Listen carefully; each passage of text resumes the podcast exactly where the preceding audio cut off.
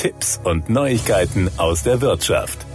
Bald ist Weihnachten und viele von uns denken gerade an Plätzchenbacken, Weihnachtsdekoration und Geschenkekäufe. Dabei sollte allerdings die Einkommensteuer gerade kurz vor Jahresende nicht aus den Augen verloren werden. Denn gerade zum Jahreswechsel kann einiges bewegt werden. Die Lohnsteuerhilfe Bayern, LOHI, stellt die beiden wichtigsten Strategien vor, um schnell noch Steuern zu sparen. Ob Arbeitnehmer oder Rentner, es zahlt sich aus, sein Geld zum richtigen Zeitpunkt Zeitpunkt auszugeben. Steuerlich betrachtet zählen Ausgaben nämlich zu dem Jahr, in dem die Rechnung beglichen wurde sind im kommenden Jahr weitreichende Handwerkerarbeiten wie das Einsetzen neuer Fenster, ein neues Hausdach, ein Anstrich der Außenfassade oder ein behindertengerechter Umbau geplant und werden die Handwerkerkosten voraussichtlich 6000 Euro übersteigen? Sofern in diesem Jahr der Höchstbetrag noch nicht ausgeschöpft ist, sollte mit dem zuständigen Handwerksbetrieb noch schnell eine Abschlagszahlung vereinbart werden. Es ist darauf zu achten, dass die Arbeitskosten darin unbedingt extra ausgewiesen werden. Wird ein ein Teil der Gesamtkosten im Voraus überwiesen und werden die Ausgaben auf zwei Jahre aufgeteilt,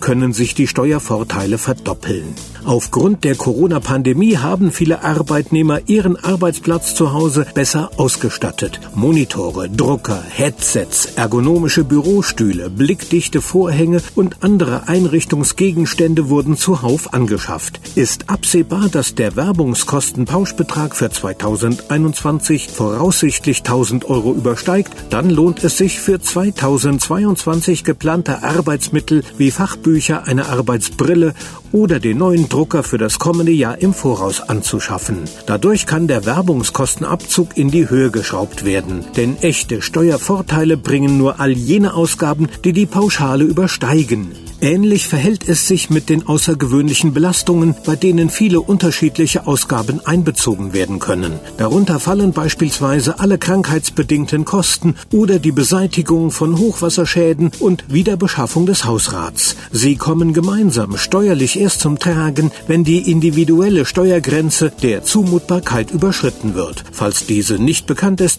sollte sie von einem Steuerprofi berechnet werden, da neben der persönlichen Einkommenshöhe auch auch die Familienverhältnisse eine Rolle spielen.